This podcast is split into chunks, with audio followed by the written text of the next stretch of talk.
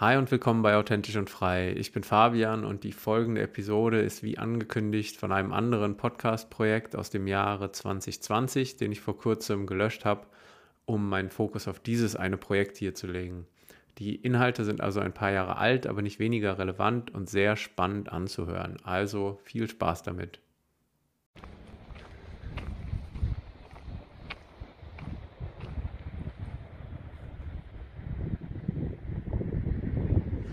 Guten Tag.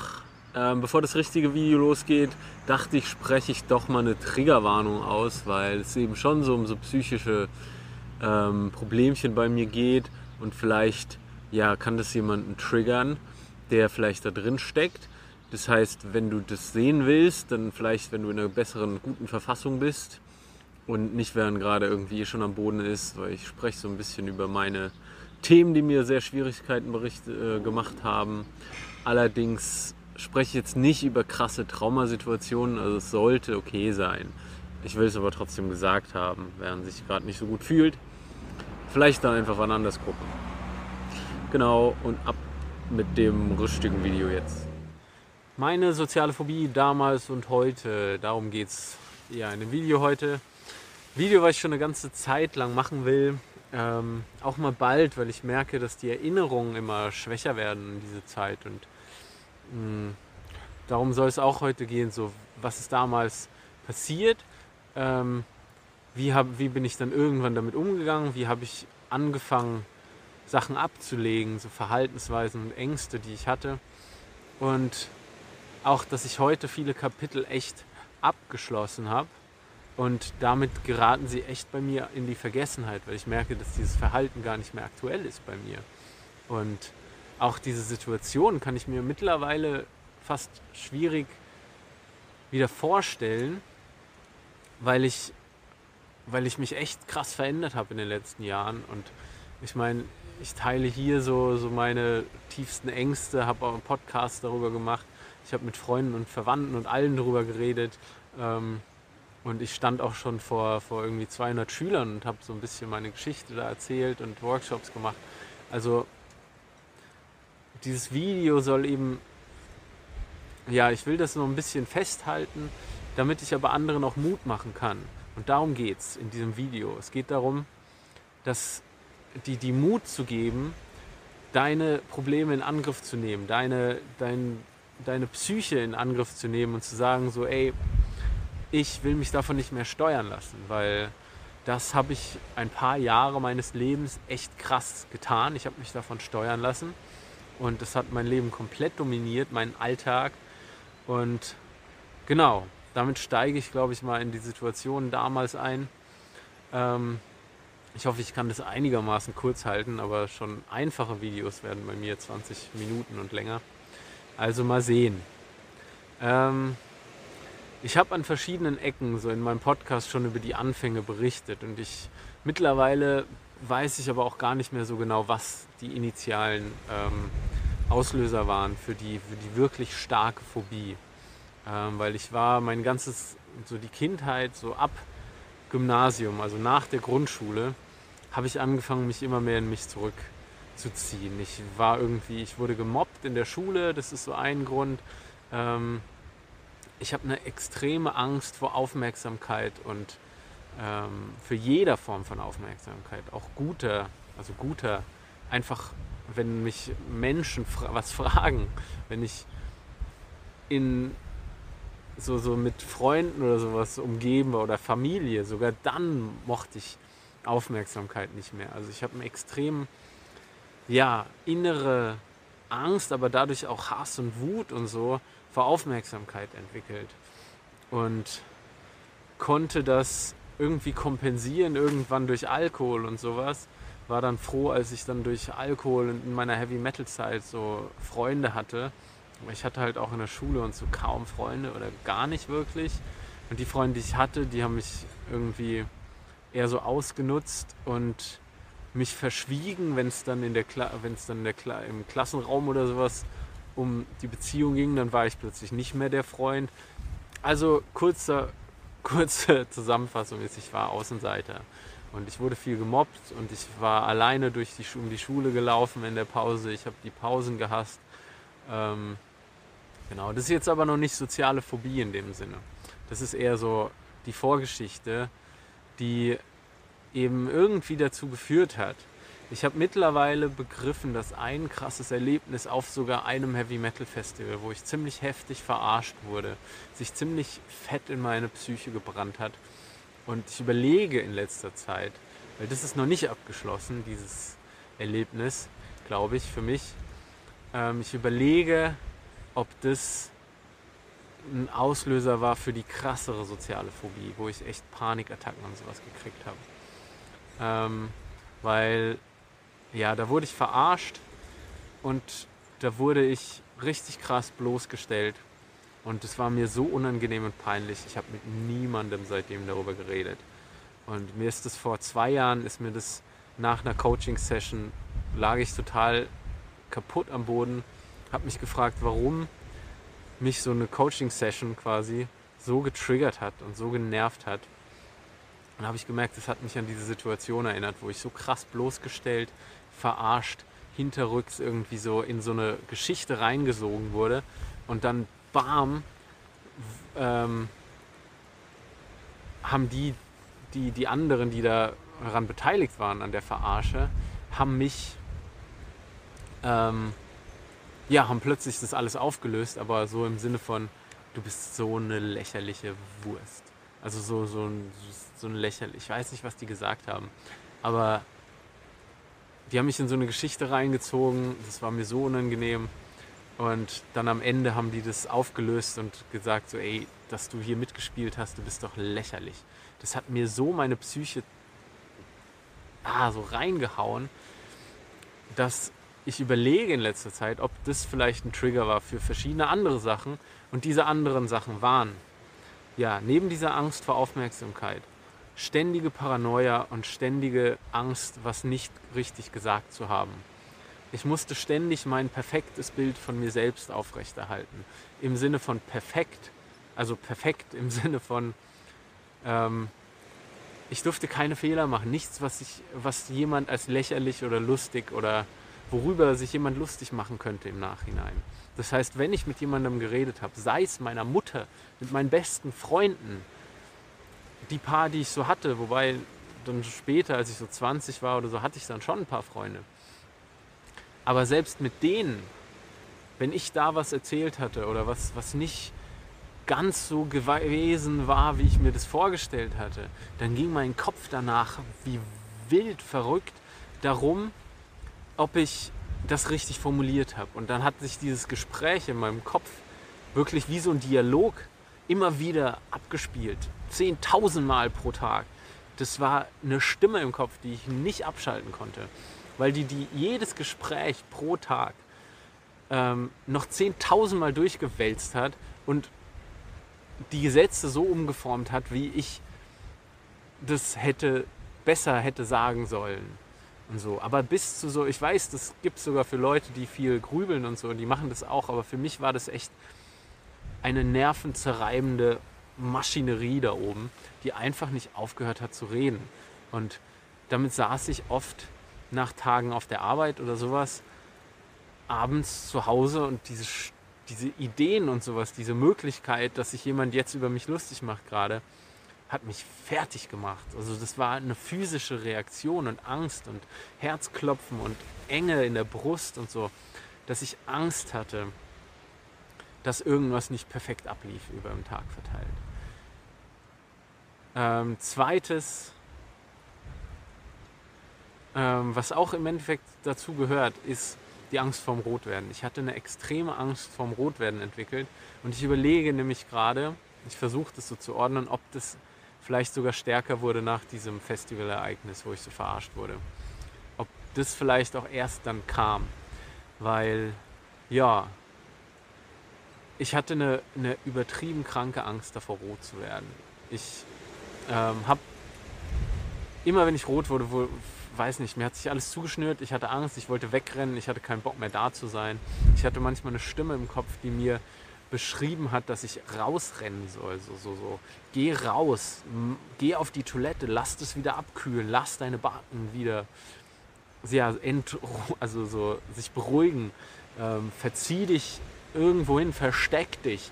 So diese Stimme im Kopf hatte ich manchmal, wenn ich halt, oder fast immer, wenn ich irgendwie in der Öffentlichkeit rot wurde durch Aufmerksamkeit, aber auch diese Stimme hat mein Rotwerden getriggert. So ich saß, ich habe eine Sache noch voll im, in Erinnerung, dass ich mit Kollegen, mit Studienkollegen im Büro saß und mein Kopf einfach überlegt hat, hm, bist du gerade rot? Vielleicht bist du rot, vielleicht bist du, vielleicht sehen die das. Ach, aber eigentlich war doch gar nichts. Du sitzt doch hier nur. Ja, aber irgendwie bin ich doch rot. Ich fühle, dass meine Backen rot oder warm werden. Ja, meine Backen sind warm. Geh mal raus und check das. Geh auf die Toilette, geh auf die Toilette, geh und guck im Spiegel, ob du rot bist. Also so diese krasse Stimme, die einfach mich top-down angeschrien hat in meinem Kopf, dass ich doch ähm, ja, dass ich doch endlich das so beruhigen lassen soll oder keine Ahnung, dass ich das halt checken soll und die Angst davor, dass das jemand merkt und so. Das ist so, ach, wenn ich dran denke, ist das so lähmende Sache, die einfach so anstrengend war, weil es fast mein ganzes Leben war. Mein Leben hat sich dann darum gedreht, ähm, also mein Alltag so, dass niemand merken soll, dass ich rot werde oder nervös werde oder schwitze oder irgendwas. Das war mein Alltag, dass ich darum, darum meinen Alltag gebastelt habe dass ich Situationen gemieden habe, wo es passieren könnte. Und irgendwann habe ich dann in so Foren gemerkt, dass Leute Grüncremes benutzen. In einem Erythrophobie-Forum. Also Erythrophobie ist der Fachbegriff für Angst vom Rotwerden. Und da habe ich gemerkt, dass es diese Eucerin-Grüncreme gibt, die meine Wangen eben, ähm, die, die man so auf die Wangen schmiert und dann neutralisiert es so diesen Rotton so ein bisschen. Die habe ich für pff, ein paar Jahre lang habe ich die benutzt, glaube ich. Ich weiß gar nicht mehr wie lang, aber ähm, die war ziemlich teuer. Hat so ein Ding 5 Euro gekostet und zwar nicht so viel. Ähm, und ich konnte irgendwann nicht mehr aus dem Haus gehen für eine gewisse Zeit, ohne dass ich diese Creme auf meinem Gesicht habe. Weil ich dann Angst hatte, so, wenn ich das nicht habe, das war wie so ein Schutzschild. Und Ah, es gab noch so voll viele andere Sachen, so kleinere Sachen. Ich meine, diese, diese zwei, dieses generell Aufmerksamkeit, dieses generell Angst davor, dass man nicht so dieses perfekte Schauspiel abliefert, das war mein größter Feind. Und das hat mich kaputt gemacht im Kopf. Das war einfach anstrengend. Und auch so, auch wenn ich Freunde getroffen habe, auch so meine Heavy Metal Freunde in der Bar, ich musste am besten schon zu Hause anfangen, Bier zu trinken, damit ich so irgendwie locker werde und es war auch so in meinem Kopf. So erst wenn du getrunken hast, dann kannst du abschalten, dann wirst du nicht mehr rot. Das war auch sowas. Deswegen habe ich keinen Rotwein getrunken, weil ich durch Rotwein rot wurde. Also ich sage das halt alles, damit du dich da vielleicht wiedererkennst, damit du merkst, dass es Leute gibt, denen es genauso ging. Und ähm, deswegen erzähle ich das so im Detail. Ich hoffe nicht, dass ich dich dadurch trigger oder so. Ähm, aber mich hat das immer sau beruhigt und mir hat das so krass geholfen, wenn ich wusste, da sind Leute, die leiden unter dem gleichen Zeug. Deswegen war ich auch in so Forum, Foren und habe da eben auch mich ein bisschen ausgetauscht und meine Geschichte da geteilt. Und ja, ähm, verschiedene andere Sachen. Ich konnte nicht essen, wenn Leute da waren am liebsten auch eher mit Alkohol konnte ich dann wieder essen in Ruhe. Sonst hat meine Hand angefangen zu zittern, weil ich dachte, jeder beobachtet mich. Ich hatte eine generelle Paranoia davor, dass irgendwie jeder, der an mir vorbeiläuft, mich beobachtet. Ähm, und ich denke, und wenn ich irgendjemand lachen gehört habe, dachte ich, es geht um mich. Also es war einfach, alles drehte sich eigentlich darum, dass sich jemand jederzeit um mich, über mich lustig machen könnte.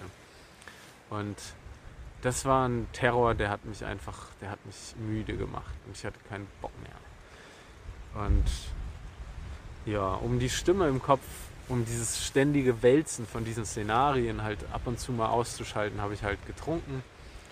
Ähm, ich habe auch manchmal unter der Woche alleine abends getrunken, wenn irgendwie auf der Arbeit zu viel passiert war und ich nur noch so am Denken war, wenn mein Kopf einfach nicht Ruhe geben konnte und diese innere Beklemmung einfach nicht aufgehört hat dann, dann musste ich saufen, bis ich quasi einfach durch Saufen eingeschlafen bin und so.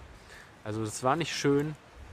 Ähm, auf der anderen Seite sage ich auch trotzdem, dass ähm, meine Beine schlafen ein, dass meine dass der Alkohol mir schon geholfen hat, sonst, sonst hätte ich das überhaupt nicht ertragen. Also ich habe auch schon angefangen, mich irgendwie durch diese Beklemmung, durch diesen ständigen Druck in mir, ähm, habe ich angefangen, auch so mich ein bisschen selbst zu, nicht verletzen, ähm, aber ich habe so auf meinen Kopf eingetrommelt und hätte am liebsten meinen Kopf irgendwie durch eine Wand geschleudert, ähm, weil, ich, weil ich einfach ja, mich von diesem Kopf ablenken musste und so.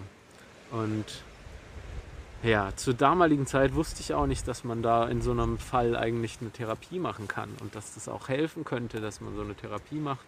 Und ich dachte, ich wollte auch niemand auf die Last fallen, deswegen habe ich auch ach, niemandem im Endeffekt davon erzählt und so still und schweigend mein Leiden so vor mich hin äh, vor mich hingetragen.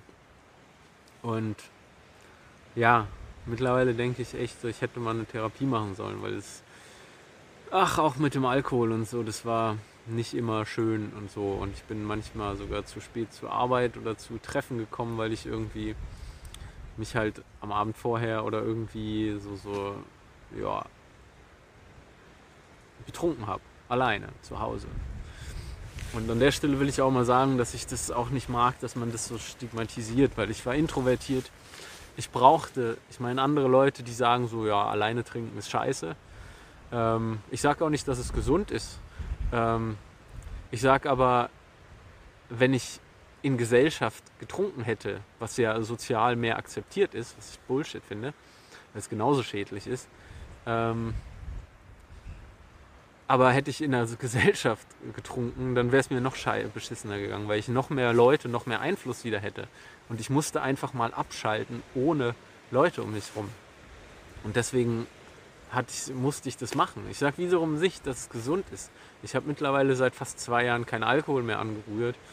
Und obwohl das jetzt gar nicht mehr das Problem war, ich habe diese Art von, von meinen Kopf wegtrinken habe ich schon die Jahre davor nicht mehr gemacht. Ähm, ich war auch kaum mehr auf Partys oder sowas. Ich habe das einfach irgendwann das Gefühl gehabt, so hm, irgendwie brauchst du es nicht, das Trinken. Also ähm, genau, weil ich mich dann auch nicht mehr ablenken wollte von mir, weil ich anfangen wollte, mich zu fühlen und zu verstehen, was sich da eigentlich in mir die ganze Zeit verkrampft.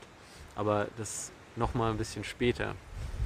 Ähm, Dazu dachte ich auch immer, dass so, so ähm, Reaktionen, Stressreaktionen von meinem Körper nicht normal sind. Und ich hatte dazu noch, ich hoffe, der Wind ist nicht zu so stark für den Sound. Ich hatte immense Ängste vor meinen körperlichen Reaktionen. Ich wusste nicht, was ich jetzt heutzutage weiß, dass das alles völlig normal ist und dass das Kodierung in meinem Körper ist, so was ich halt gelernt habe, als ich ein Kind war oder so dass der Körper eben schwitzt, wenn er Stress hat, dass der Körper, dass man eben rot wird, während äh, ja, Stress hat, während irgendwie durch plötzliche Aufmerksamkeit, Stress, Wut, Angst, was auch immer, ähm, dass man auch so Schwindel haben kann und so. Und jede dieser Attacken, wenn ich so Schwindelattacken oder irgendwie sowas hatte, ähm, dann hat das nochmal so eine krassere Angst getriggert, weil ich dachte, oh scheiße, wenn das jetzt hier noch jemand merkt, dass ich gerade zitter oder sowas, und dadurch hat es dann noch krassere Ängste und wieder eine komische Geschichte in meinem Kopf getriggert. Ähm, also es war wieder aber so ein Klumbatsch an Zeugs, was mich einfach so krass triggern konnte. Und egal ob physisch, egal ob andere Menschen, egal ob ich selbst, egal ob meine Gedanken, es war halt alles das zusammen, war einfach todesanstrengend. Und ja, ich ich habe dann, auch weil das mir einfach gut getan hat, was ich schon vorher mal bei einem Schulwechsel gemerkt hatte, dass ich da plötzlich eine neue Rolle eingenommen habe, habe ich dann irgendwann auch die Stadt gewechselt. Und nach so zwei Jahren Arbeit, nach dem Studium und nach einer eineinhalb Jahren Arbeit habe ich dann komplett den, Bundesstaat gewechselt, war dann von Frankfurt, Ecke Frankfurt-Darmstadt nach äh, München gezogen und konnte mich immer wieder neu erfinden und habe dabei langsam auch so gemerkt, so woher diese ganzen Ängste kamen und sowas. Ähm, allerdings ähm, war das immer noch auch ein großes Wegrennen, weil ich habe nur irgendwie eine, eine, Schicht über meine ganzen Ängste gestülpt. So eine, ich habe mich trainiert, dass ich das, mh, hm, dass ich mich anders verhalte und sowas. Aber irgendwie war das immer noch da. So diese Grundängste waren immer noch da. Und zwar, ja, ich, ich hatte immer noch viel zu viele Gedanken über alles Mögliche, was ich am Tag gemacht hatte und sowas. Ähm, aber was wichtig war, war, dass ich irgendwann gedacht habe, so, jetzt reicht's. Ich habe keinen Bock mehr darauf. Ich glaube, den meisten geht es so, dass man eigentlich weiß und dass ich auch damals schon wusste, dass dieses Verhalten irgendwie schwachsinnig ist. So, warum habe ich diese Ängste? Ich konnte es nicht verstehen. Und ich habe dann irgendwann halt gemacht, gemerkt, so, Alter, ich habe keinen Bock mehr darauf. Ich will das nicht. Warum, warum tut mein Kopf mir das an? Wer bin ich denn? Warum, re warum kann ich meine Gedanken im Kopf nicht stoppen? Warum rede ich mir selbst so scheiße ein? Und habe dann aber immer noch nicht verstanden, was das eigentlich ist. Ich habe nur irgendwie mich gezwungen, über meine Komfortzone rauszugehen und habe Sachen gemacht, die, vor denen ich eine Weile Angst hatte. Deswegen, der Stadtwechsel war zum Beispiel wichtig, dass ich meine alten Connections, alten Freunde und auch Leute, die mich vielleicht in der Schule gemobbt haben, die in der Heimatstadt natürlich noch da sind, dass die mal alle weg sind dass ich mal neu anfangen kann. Das war für mich wichtig. Ich sage nicht, dass es nötig ist. Es war aber für mich wichtig. Dann habe ich, obwohl ich Angst und immer noch Schiss hatte vor, vor Aufmerksamkeit und sowas, habe ich alleine dann ähm, Kletterkurse gemacht, zum Beispiel in München, als ich dann neu war. Ich habe alleine Surfurlaub gemacht, wo ich dann einfach mal komplett in einer anderen Welt war und dann in so einem Surfcamp plötzlich mich selbst ausprobieren konnte. Und plötzlich war ich jemand anders plötzlich war ich irgendwie cooler, als ich zu Hause war, weil ich so einen Surfurlaub alleine mache. Und das fanden die anderen dann schon cool. Und im, bei so einem Surfcamp, da muss man auch nicht viel jetzt mit dauernd allen reden. Oder man trinkt halt, was mir auch gerecht war, weil dann konnte ich halt wieder loslassen von meinen Ängsten und von meiner Panik. Und ähm, konnte dann eben irgendwie für diese zwei Wochen Urlaub oder sowas mal eine andere Rolle spielen. Und das war voll interessant für mich. Ich habe so gemerkt, so plötzlich so, hä, wo ist denn plötzlich so meine Angst, während ich da draußen war? In meinem Alltag war das dann aber wieder da eine gewisse Zeit, so, obwohl ich zu der Zeit das einigermaßen dann sogar unter Kontrolle gebracht habe durch so, so Selbstbewusstsein trainieren, durch so neue Erfahrungen. Ich war dann klettern gegangen öfter, ich bin dann so einer Klettergruppe beigetreten. Das war alles total unlogisch für mich zu der Zeit. Aber ich habe eben gedacht, so, ich habe keinen Bock mehr darauf. Ich habe keinen Bock, mich mehr von dieser scheiß Krankheit im Kopf, von dieser scheiß Psycho, von diesem Drama in, Psy in meiner Psyche steuern zu lassen. Und habe dann mich zu so Sachen angemeldet, alleine, weil ich auch nicht wollte, dass jemand mitkommt. Ähm, weil ich nicht wollte, dass jemand aus meiner Vergangenheit zum Beispiel mir in dem neuen Umfeld sagt, wie ich zu sein habe. Dadurch, dass er da ist, ist man, spielt man eher die Rolle von damals. Das habe ich dann, das habe ich viel später aber eigentlich erst gemerkt. Ähm, aber ich habe es instinktiv schon so gewollt. Ich wollte nicht, dass jemand von früher mitkommt. Ich wollte Sachen alleine machen und mich immer wieder neu ausprobieren, weil ich durch dieses, ähm, dadurch, dass ich so entfernt war von mh, hm, meinem alten Ich und meinen Umständen, ähm, konnte ich eben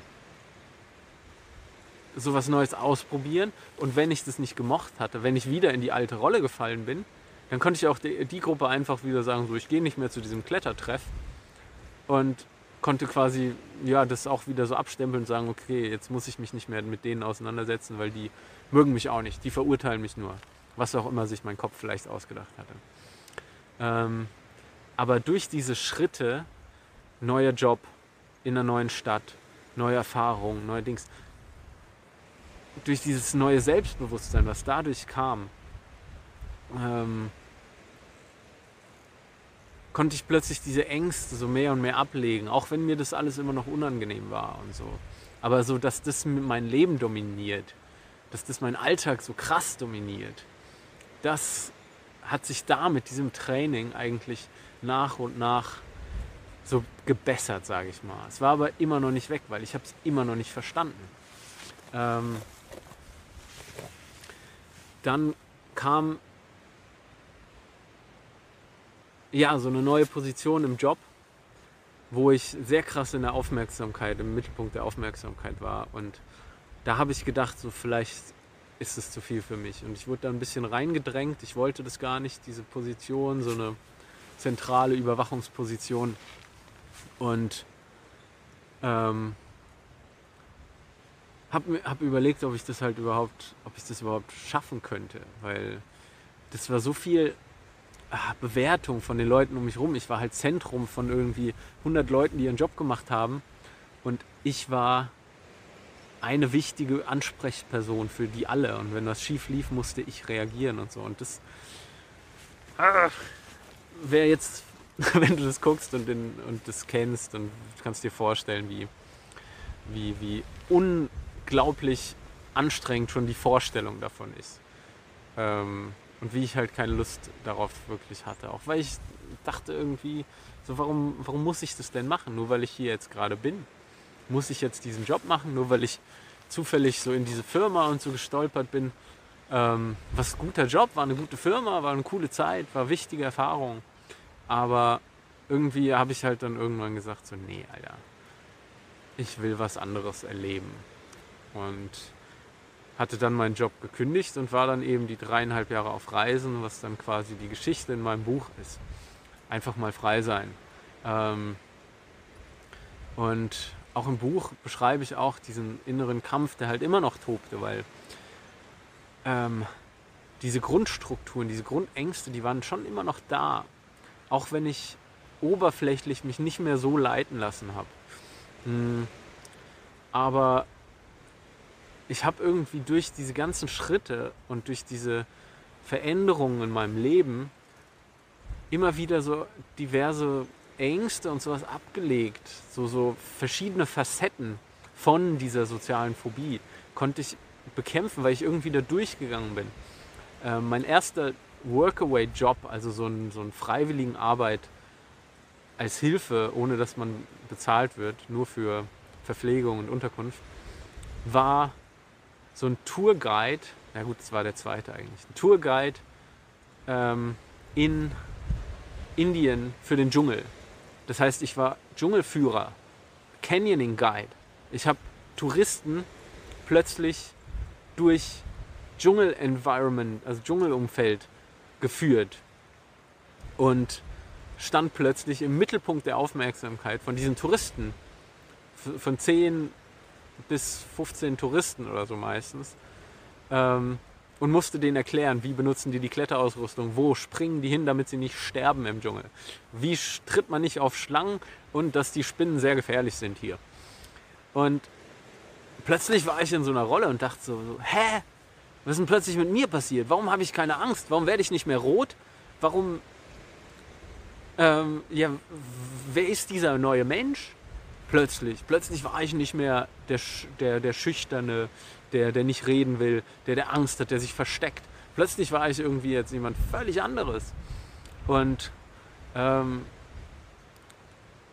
die Sache ist, ich habe darauf gar nicht so eine richtige Antwort. Aber die Antwort ist, ich bin immer wieder, ich habe irgendwann halt nicht mehr akzeptiert, dass diese Scheißkrankheit in meinem Kopf mir mein Leben bestimmt. Und dann Schritte unternommen, um mich zu verändern, um meine Umgebung zu verändern, um, um neue Erfahrungen zu machen. Und dadurch habe ich eben Selbstvertrauen äh, äh, mir angearbeitet. Dadurch habe ich aber auch Ängste, bin ich, habe ich mich konfrontiert mit den Ängsten und ähm, habe einfach komplett neue Ichs ausprobiert quasi. Ähm, in Umgebungen, wo niemand wusste, dass ich rot werde, wo niemand wusste, dass ich Angst habe. Ich meine, es wusste eh niemand, weil ich es niemandem gesagt habe. Aber weil ich einfach, ja, ich habe, ich weiß nicht, ich bin immer wieder aus dieser Komfortzone ähm, oder dieser Angstzone im Endeffekt ausgebrochen habe gesagt, nee, ich will diese Scheißerfahrung jetzt machen. Ich will jetzt reisen gehen. Ich will jetzt neue, ja, eine komplett neue Erfahrung machen. Und habe das irgendwann nicht mehr akzeptiert. Und ich denke, also das ist cool, wenn, wenn du das, wenn dich das jetzt so anspricht. Ich denke aber manchmal braucht man auch Hilfe. Und da, da dachte ich dann wieder zurück, dass ich locker mal mit Anfang 20 eine Therapie mach, hätte machen sollen, weil das hätte mir ah, viel schneller vielleicht ein bisschen Lockerung im Kopf gebracht. Auch, dass ich vielleicht mit jemand rede, der, der das versteht, der irgendwie mir da Hilfestellung, Stellung, Techniken, irgendwas geben kann. Ähm, die mir geholfen hätten. Und da hätte ich mich auch nicht so schuldig fühlen sollen, dass ich irgendwie ein Problem bin, eine Bürde für jemand anderen oder so, weil ähm, das ist Schwachsinn. So, jeder versucht klarzukommen. Und manche, manchmal braucht man einfach Hilfe dafür. Und da hätte ich viel früher mal mir Hilfe nehmen müssen. Ähm, auf Reisen habe ich dann halt immer wieder, ich bin aber immer wieder auch an die gleichen Grenzen gestoßen. Ich hatte immer wieder irgendwann, wenn ich zu lange an einem Ort war, hatte ich dann auch wieder so ein, so ein verkrampftes Gefühl von wegen, ah, die wissen zu viel von mir. Also ich hatte immer noch Angst vor der Beurteilung von, von den anderen, von der Bewertung, von je mehr die von mir wissen, dann können die sich irgendwann über mich lustig machen und so. Und hatte da echt, ja, gewisse Ängste immer noch und es kam halt hoch im Sinne von so einem beklemmenden Gefühl, was ich auch zu der Zeit noch nicht erklären konnte. Dann allerdings nach einer gewissen Zeit in Melbourne, wo ich ähm, sehr, sehr, sehr wichtige Zeit für mich, aber auch sehr schwierige Zeit, wo ich mal überlegt habe, was ich mit meinem Leben machen will, was ich, warum ich so bin, wie ich bin, warum ich Angst habe vor so vielem, warum ich nicht bin, wer ich sein will was eine große Frage war. Warum bin ich nicht der, der ich sein will?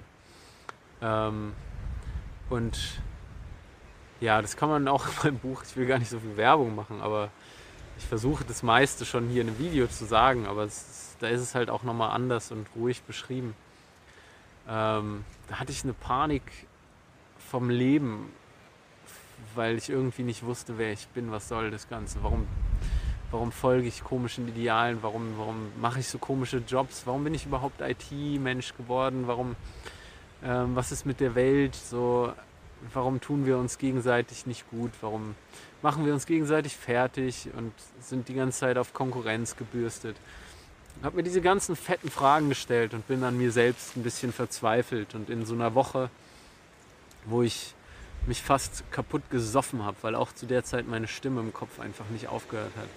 Ich hatte da eine gute Freundin kennengelernt, die immer noch eine meiner besten Freundinnen jetzt ist. Ähm, und selbst die Unterhaltung mit ihr sind danach in meinem Kopf dann wieder so, das war wieder so ein quasi Rückschritt im Endeffekt, weil ich plötzlich wieder angefangen habe zu grübeln, wie was das Zeug hält, über alles, was ich bin, was ich mache, warum, was soll der Scheiß, keine Ahnung. Ähm, und ja, halt selbst die Unterhaltung mit ihr, das, das ging mir dann im Kopf rum wie, wie so ein ach ja, einfach so ein schlimmer Gedankenzirkus. Richtig schlimm.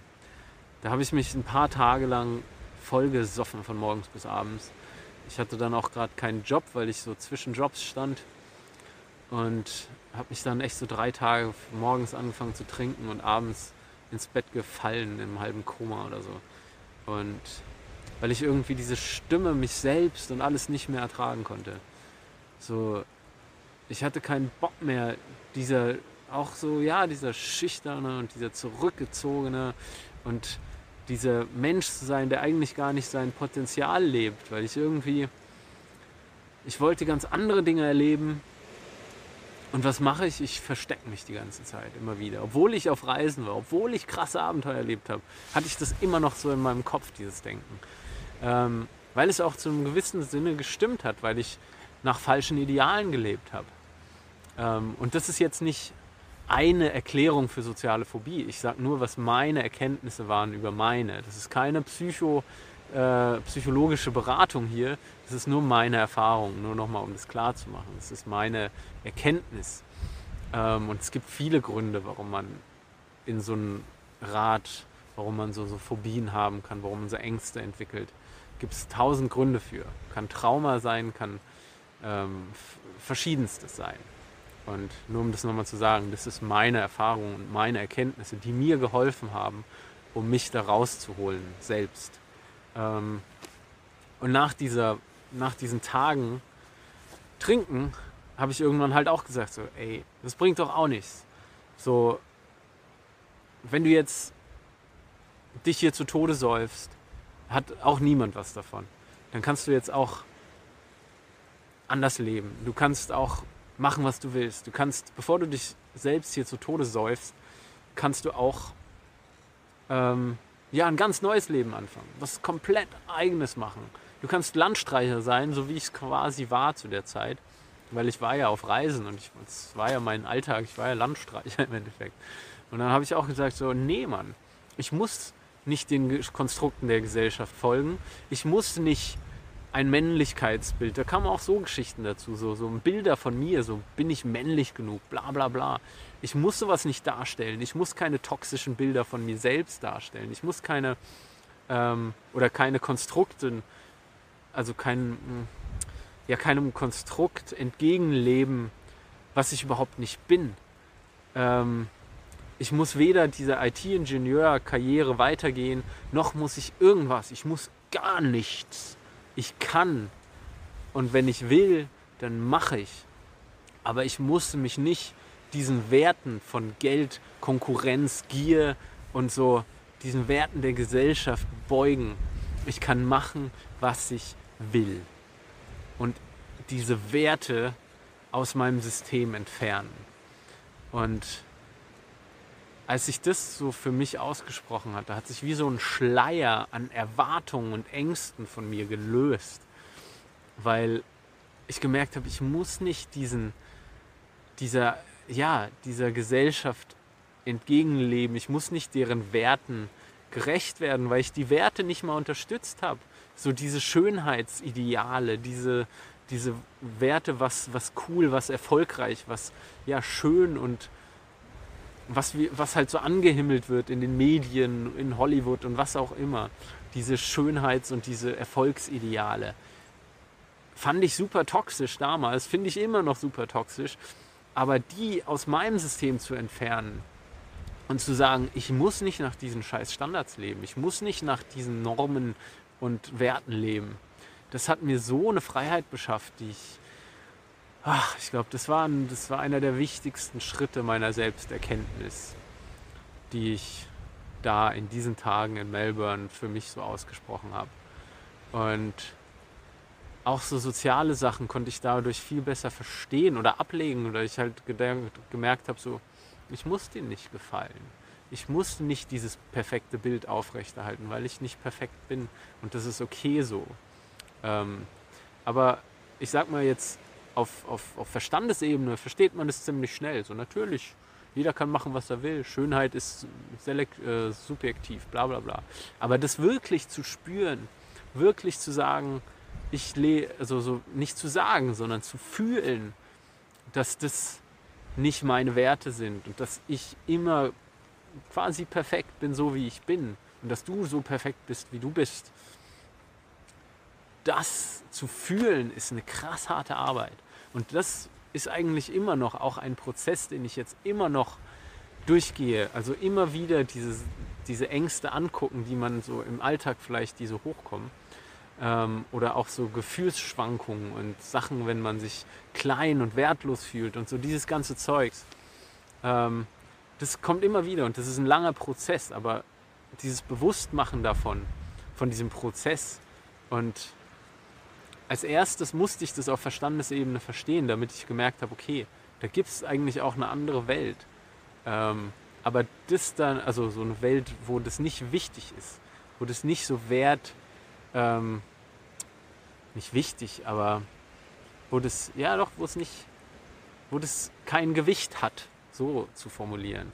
Wo diese Werte, diese äußeren Werte von Perfektion, Schönheit, Erfolg, was auch immer, wo die nicht so ein Gewicht haben. Und das musste ich erstmal so irgendwie denken können, weil ich konnte das so in meinen Anfangs 20ern konnte ich mir das nicht denken, weil ich dachte, die Welt ist halt so, Erfolg ist dies und das, ist Geld und Karriere. Schönheit ist halt dieses Standardding. Nee. Aber das dann zu fühlen, das war, ist weiterhin eine Arbeit von mir und ist weiter und war eine krasse Arbeit. Das waren diese niederschmetternden Ereignisse, die ich durchgemacht habe die jeder von uns vielleicht auch kennt oder in einem gewissen Rahmen kennt. So wenn man ja, irgendwie an sich so zweifelt und so, während richtig scheiß Tage hat, während vielleicht eine Beziehung, äh, so, wenn jemand mit einem Schluss macht oder sowas. Diese, dieses Gefühl danach, wertlos, blah, und so, das da durchgehen und da dann Sachen erkennen. Und da können einem Therapeuten oder sowas super helfen oder Coaches oder was auch immer für Techniken. Innere Arbeit ist da so die Überschrift bei mir. So, so immer wieder diese Erkenntnisse. Und das Wichtigste dabei ist irgendwie zu erkennen, nee, ist mh, sich zu lernen, sich davon zu distanzieren. Du bist nicht deine Angst, du bist nicht deine Krankheit, du bist nicht ähm, du bist nicht mal so wirklich, was dein Körper macht. Weil mein Körper reagiert immer noch mit Angst und da kommen wir was heute, heute immer noch meine, meine Baustellen, aber auch im Endeffekt ein Spiel ist so, du bist das nicht. Du kannst dich distanzieren von wie dein Körper reagiert. Mein Körper reagiert immer noch nervös in sozialen Situationen, manchmal, wenn, ich, wenn unerwartete Sachen passieren. Ähm, nicht, wenn ich bewusst irgendwie halt so rede oder so, aber es ist immer noch, es hat einen unangenehmen Faktor dabei, auf jeden Fall.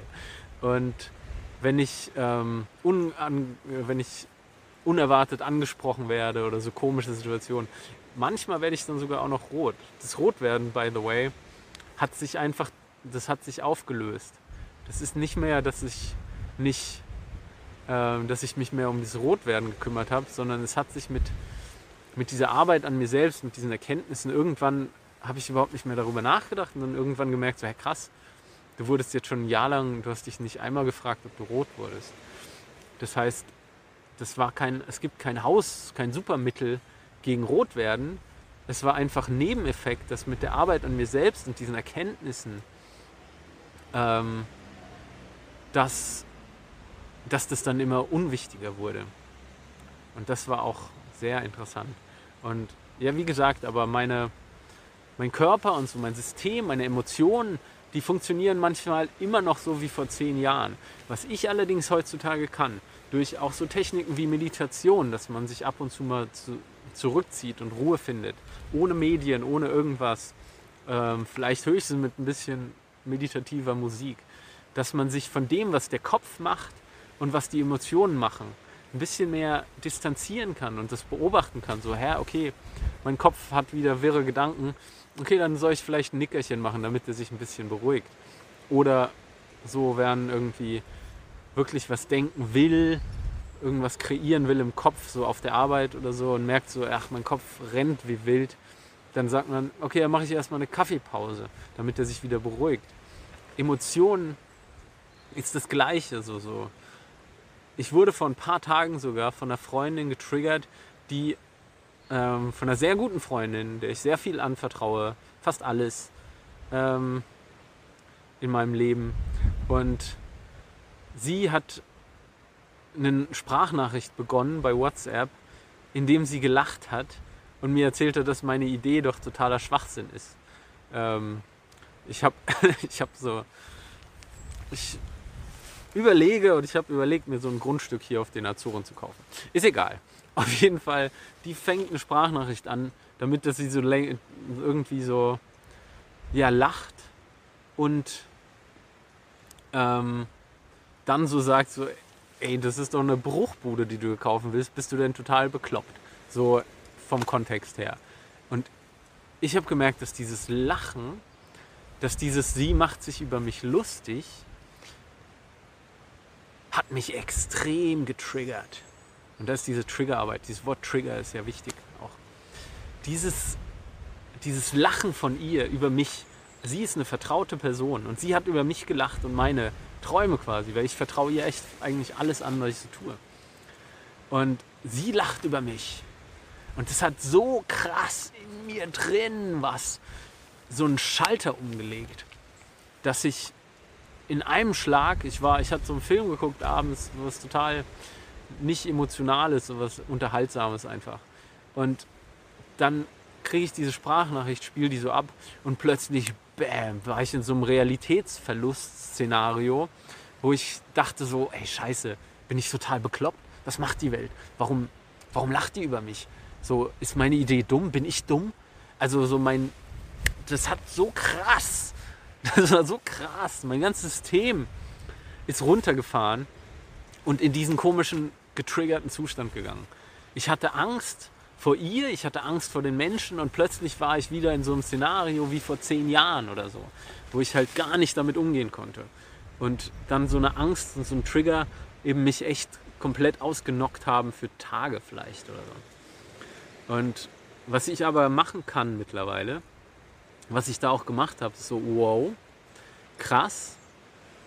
Ich merke, ich bin gerade in einem emotionalen in einen emotionalen Zustand gefallen durch dieses Lachen da, was mich vielleicht an dieses Festivalereignis erinnert hat, wo ich so krass verarscht wurde und was richtig heftig tief in Psyche und Körper und Emotionsapparat so geschrieben hat.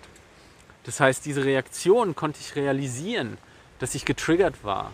Und die hat auch nicht aufgehört. Meine Emotionen waren immer noch am Boden.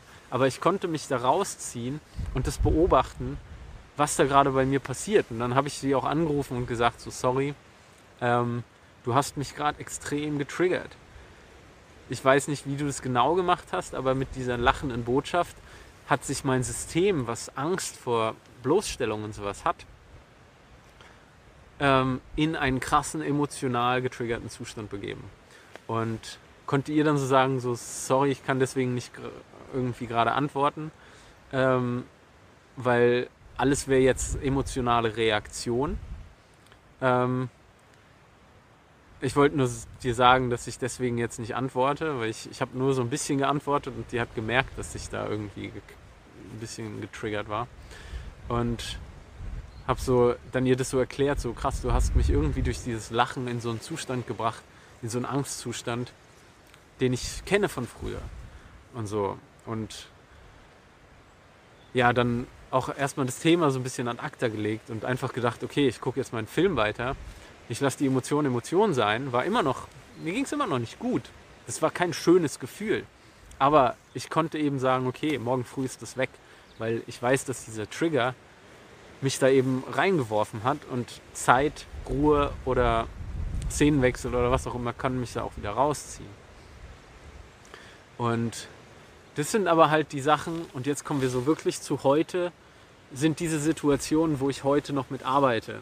So mein System, ich, Kopf, Geist, ähm, Körper, so ist zum Teil noch auf so diese Angstzustände programmiert, weil diese Programmierung, die ist so tief in mir, diese Angstzustände aus meiner Kindheit oder sowas, aus der Schulzeit, einfach über Jahre lang Angst vor Aufmerksamkeit, Angst vor Mobbing, Angst vor irgendwas. Das hat sich halt echt tief bei mir reingeschrieben. Und da kann ich immer noch durch die Straßen laufen und da werde ich getriggert durch irgendwie ein komisches Lachen oder irgendeine komische Reaktion und dann denkt mein Kopf wieder und dann muss ich wieder das gleiche Spiel immer wieder abfahren. Okay, so, okay, was ist jetzt die Angst? Woher kommt das? Warum wurde ich jetzt gerade getriggert? Warum kann mich diese Person so emotional angreifen? was ist da gerade, bla bla bla. Und das ist für mich, das nenne ich heute innere Arbeit oder das ist, was viele Leute auch in so psychologischen Coach-Umgebungen äh, äh, innere Arbeit genannt wird. Dieses Analysieren und ähm, Bewusstmachen von diesen Abläufen und dadurch lernen und dann durch diese Ängste vielleicht auch durchgehen, wenn man erkannt hat, so ich könnte ja auch sagen, die am Telefon oder die mit ihrer Sprachnachricht, die ist böse und die hat mich getriggert, deswegen hasse ich sie jetzt. Das ist reaktives Verhalten. Ähm, und ich mag sie nicht mehr und ich will sie nie wieder sehen. Abwehrmechanismen, reaktives Verhalten ist okay, weil das, die Psyche versucht sich zu beschützen. Die Psyche hat halt auch immer noch Angst. Die Psyche ist so, wir verstehen ja nur die Hälfte. Das ist ja die Hälfte, was ich, was ist das? Ich glaube, nur 20 Prozent unseres Denkens ist bewusst, das andere ist alles unterbewusst. Und ja, wie gesagt, kein psychologischer Rat hier. Das sind nur so meine Erkenntnisse. Ähm und genau, aber um nicht ihr die Schuld zu geben, sondern bei mir zu realisieren, krass, sie hat da irgendwie so eine Ader bei mir, so einen Nerv getroffen, der, der da noch an dem ich noch ein bisschen arbeiten muss. Und deswegen habe ich ihren Trigger, ihre Message auch so ein bisschen, also ihren Sprachnachricht genutzt, um das zu analysieren, um mein Verhalten, um danach dann zu denken, so was war denn wirklich das Problem? Nur, dass die da so ein bisschen gelacht hat? Nee. Deswegen werde ich nicht wütend auf mich selbst oder kriege nicht so eine krasse Realitätsverlust ähnliche Situation oder so emotionale Reaktion. Und dann habe ich echt überlegt, vielleicht ist das immer noch dieses komische, krasse ähm, Erlebnis, was, wo mich diese Leute so krass verarscht haben. Und wo ich auch noch so halb betrunken war. Das heißt, so, dann, wenn man betrunken ist, ist man ja eh auch eher auf so einem, dann kann, dann ist man leicht, äh, leichter zu manipulieren und so, ist auf so einem niederen, unterbewussten Level. Was einfach, ähm, ja, und wenn dann was Manipulatives passiert, dann, dann kann es halt vielleicht sein, dass es sich direkt viel tiefer in ja, so das Unterbewusstsein, in, dieses, in diesen Reaktionsapparat, Körper, Geist, Emotionen und sowas schreibt. Und ich glaube, dass diese, ja, diese vergangene Situation da so viel damit zu tun hatte. Und mh, hm, ja, und da will ich ja, vielleicht sogar auch nochmal eine Therapie machen, diesmal so wirklich Schultherapie. Ich habe in äh, 2019 so ein halbes Jahr so eine NLP-Coaching-Ausbildung gemacht. Ähm, und bei Coaching-Ausbildung, um diese Techniken zu lernen, diese Coaching-Techniken, therapiert man sich eigentlich quasi gegenseitig die ganze Zeit. Und das hat mir so viel Klarheit gebracht über mein Verhalten, wie ich reagiere in Angstsituationen, in alltäglichen Situationen und so. Und Deswegen, sowas würde ich auch empfehlen. Neben einer Therapie vielleicht ähm, so eine, vielleicht so eine kleine Coaching-Ausbildung oder so ein NLP-Wochenende oder so ein ähm, Kurs zu gewaltfreier Kommunikation oder sowas. Da lernt man überall so diese, diesen Umgang mit den Emotionen und so. Wir lernen das nicht. Warum lernen wir das nicht in der Schule? Das ist so krass, finde ich mittlerweile, dass wir diesen Umgang mit Emotionen, mit Ängsten, mit was auch immer, ähm, mit unserer Psyche lernen müssten in der Schule. Und das tun wir aber nicht. Und das ist schade, weil das ist eine der wichtigsten Sachen. Die kann uns unser ganzes Leben zurückhalten oder uns vom Leben weghalten, weil wir irgendwie nicht damit lernen, umzugehen. Und genau deswegen, ich bin weiterhin auf diesem Weg der inneren Arbeit. Ich finde das so spannend und mittlerweile würde ich mich nicht mehr so bezeichnen, dass mir die soziale Phobie mein Leben ähm, dominiert. Aber ich habe halt immer noch diese reaktiven Verhalten oder diese Re Reaktionen, die so Teile davon, jetzt auch nicht so krass wie früher natürlich. Aber diese, diese, ja, mein Körper, meine Emotionen, die reagieren halt, bevor ich darüber nachdenken kann, halt. Immer noch in so Formen. Das sind so Trigger, das sind Tra Traumasachen, das sind so, ja, diverse Situationen, die einfach, wo sein Körper sich daran erinnert, oh krass, da hast du als Kind mal total doof dagestanden. Da hattest du Angst, deine Emotionen zu zeigen, da wolltest du wegrennen und heulen und du hast das alles unterdrückt. Und diese Angst vor diesen unterdrückten Gefühlen und sowas, das ist für mich der Ursprung von diesen tief sitzenden Ängsten und so. Da gibt es natürlich noch mehr und ich bin kein Psychologe, um es jetzt zum dritten Mal zu sagen. Äh, das ist eine Interpretation und meine Erfahrung. Ähm, und genau, und wir müssen dieses Stigma brechen von Therapie. Auch wenn wir normal lebensfähig sind, kann es eben trotzdem sein, dass uns so Probleme im Kopf irgendwie ja, zurückhalten oder eben den Alltag so schwierig machen, was nicht sein muss.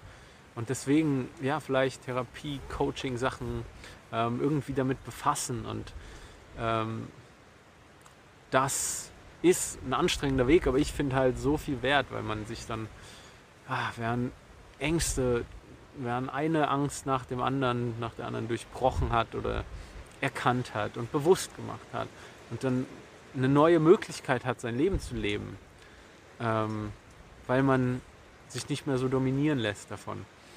Ähm, das ist so schön, weil das, ja, das eröffnet dann wieder ganz neue Möglichkeiten, das eigene Leben zu gestalten und glücklich zu sein und so. Und deswegen mach Therapie bis zum geht nicht mehr, mach ähm, ja, befass dich damit, mach Kurse und Coaching und lese über die Psyche und tausch dich aus mit Leuten, die vielleicht das Gleiche durchmachen und so. Und das ist alles so wichtig. Ja, auch dieser Austausch mit Leuten, die Ähnliches durchmachen, war damals für mich auch wichtig, als ich gemerkt habe, ich bin nicht der Einzige und du bist es nicht. Du hast meine Geschichte gehört, wie ich Angst hatte vor jedem Scheiß, vor jeder Scheiß Aufmerksamkeit. Und ja, und um nochmal zu sagen, ich bin nicht komplett symptomfrei, was diese Ängste und sowas angeht. Aber ich kann immer besser und besser damit umgehen. Und ähm, die halten mich nicht mehr zurück. Ich bin jetzt gerade halt, ich bin wieder auf Reisen, nachdem ich schon mal so einen Aussteiger drei Jahre gemacht hatte, bin ich jetzt wieder ein halbes Jahr schon unterwegs. Ich mache so mein Ding, ich lebe so mein Leben, ich genieße meine Zeit und das ist so wichtig. Und ich hoffe, dass du, du kannst auch gerne mit Fragen zu mir kommen über meinen Weg, über meine Ängste, über irgendwas. Ähm, ich habe kein Problem damit und ich antworte immer gerne und immer mit langen Mails eigentlich. Ähm, wenn dir das geholfen hat vielleicht, wenn du dich gesehen fühlst dadurch, dass ich das so teile, freut mich das. Und ja, ich hoffe, dass du ja, daraus vielleicht was mitnehmen konntest für dich oder dass das inspiriert. Genau. Hartes Thema, langer, harter Weg auch, aber es ist wert, ihn zu gehen, finde ich.